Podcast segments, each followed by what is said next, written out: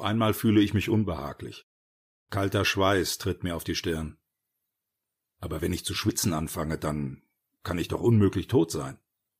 Das Ganze hier ist ein Missverständnis. Das wird sich alles gleich aufklären. Bis es soweit ist, lasse ich mir nichts von meinem Unbehagen anmerken und versuche das Gespräch auf andere Themen zu lenken. Ich. Kennst du den Film Leichen pflastern seinen Weg? Mit Jean-Louis Trintignant und Klaus Kinski? Das könnte auch der Titel deiner Biografie sein. Passt wie die Faust aufs Auge. Er. Apropos Faust aufs Auge.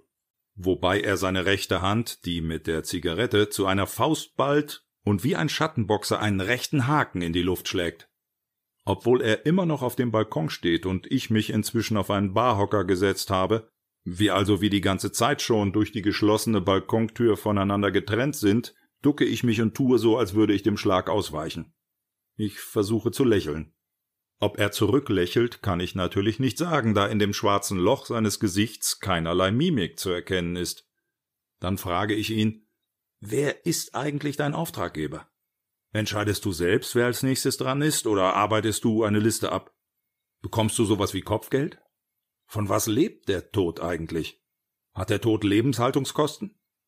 Es würde natürlich reichen, wenn ich die Fragen nur denke, weil er ja meine Gedanken hören kann, aber aus irgendeinem Grund spreche ich sie ganz oldschool aus. Schien er eben noch leicht genervt, erläutert er nun bereitwillig und erstaunlich offenherzig Folgendes wobei seine Erläuterungen nur am Rande etwas mit meinen Fragen zu tun haben. Eigentlich gar nichts. Weißt du, ich habe im Laufe der Jahre schon hundert Milliarden von euch ins Jenseits befördert. Da bin ich des Öfteren nur knapp an einem Burnout vorbeigeschlittert. Über einen Mangel an Kundschaft konnte ich mich nicht beklagen. Aber unter uns, glaubst du ernsthaft, der Job macht mir immer noch Spaß?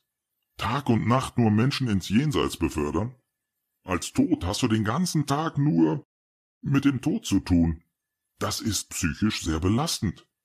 Ich habe keine Supervision, geschweige denn ein Debriefing oder sowas. Ich muss ganz allein damit klarkommen. Aber einer muss den Job ja machen. Wenn es mich nicht gäbe, dann wärt ihr nämlich mittlerweile 108 Milliarden. Wieso das denn? Na, weil mittlerweile, seit es euch gibt, 108 Milliarden Menschen das Licht der Welt erblickt haben. Ach so, verstehe. Da würde es natürlich ein bisschen eng. Vom CO2-Ausstoß ganz zu schweigen. Sag mal, in Deutschland stirbt ja ungefähr alle 30 Sekunden ein Mensch. Weltweit alle 1,7 Sekunden. Da hast du in der Tat ganz schön zu tun. Wieso gibst du dich eigentlich die ganze Zeit ausschließlich mit mir ab? Das kann ich dir sagen. Erstens kenne ich keine Zeit. Keine Zeit? funke ich ihm dazwischen. Ach ja, das heißt, man altert nach dem Tod nicht mehr. Klingt, als sei der Tod eine tolle Alternative zu plastischer Chirurgie. Und zweitens, fährt er fort, bin ich hier, das hätte ich fast vergessen, um dich zu beglückwünschen. Was? Du bist nämlich der 100 Milliardste Tote. Also herzlichen Glückwunsch. Ich hatte mal irgendwo gelesen, dass der millionste Gastarbeiter bei seiner Ankunft in Deutschland im Jahr 1964 ein Moped geschenkt bekommen hat. Eine Zündab. Und ich frage mich, was ich jetzt wohl bekomme. Eine Elektrobarke zur Überquerung des Styx bzw. des Jordan oder was? Sie plaudern noch ein Weilchen, aber wir hören nur noch mit einem Ohr zu. Die beiden haben ja Zeit, weil es in ihrer Welt gar keine gibt. Aber wir haben ja nicht ewig Zeit. Das Ganze ging dann noch ein wenig hin und her, und der Tod hat wieder von seiner Frustration angefangen und dass er gern mal lebendig wäre. Ich übrigens auch wieder, hatte unser Held da gesagt.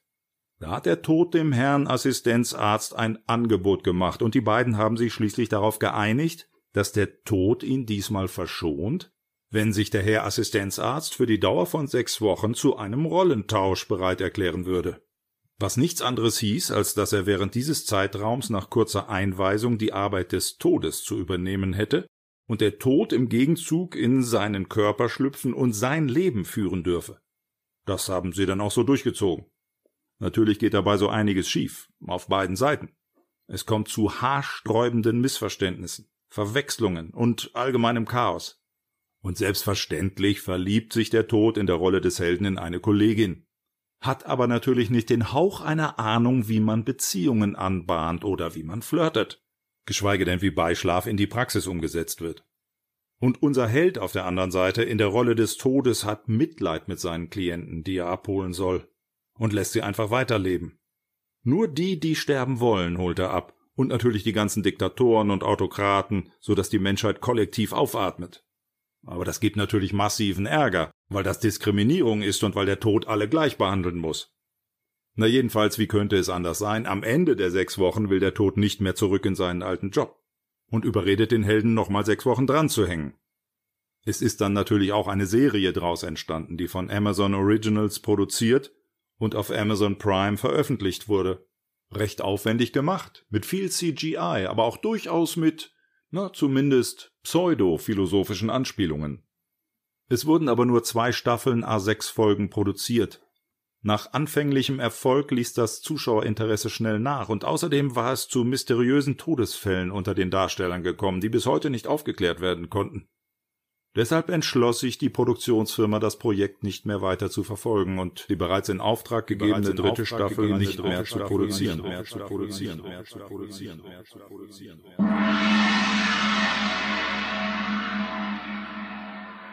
Als hätte mir jemand mit einem riesigen Gong aus Metall eins über den Schädel gebraten, schreckte ich auf. Ich schaute auf die Uhr.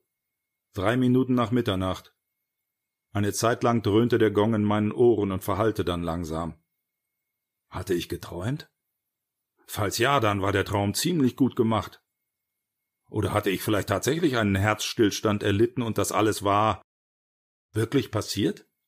Ich rieb mir die Augen, setzte mich auf die Bettkante und schlüpfte in meine viel zu großen Pantoffeln.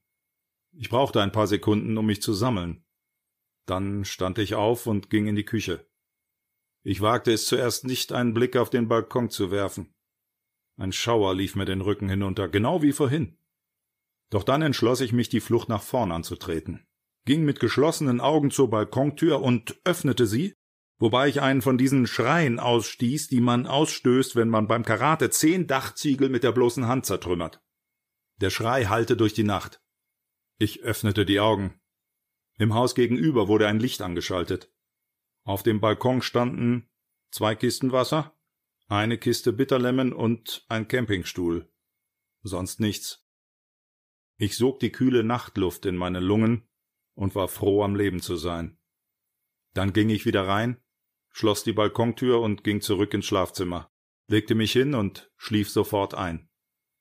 Als ich am nächsten Morgen nach dem Frühstück auf den Balkon trat, um mir eine Flasche Wasser zu holen, entdeckte ich dort ein circa zwei Zentimeter langes Stück Zigarettenasche. Genau an der Stelle, wo in der Nacht oder wird wohl der Nachbar von oben vom Balkon geascht haben. Ich bückte mich, pustete die Asche vom Balkon und sah ihr nach. Im Flug löste sie sich in tausende kleiner Aschepartikel auf, die langsam zu Boden schwebten.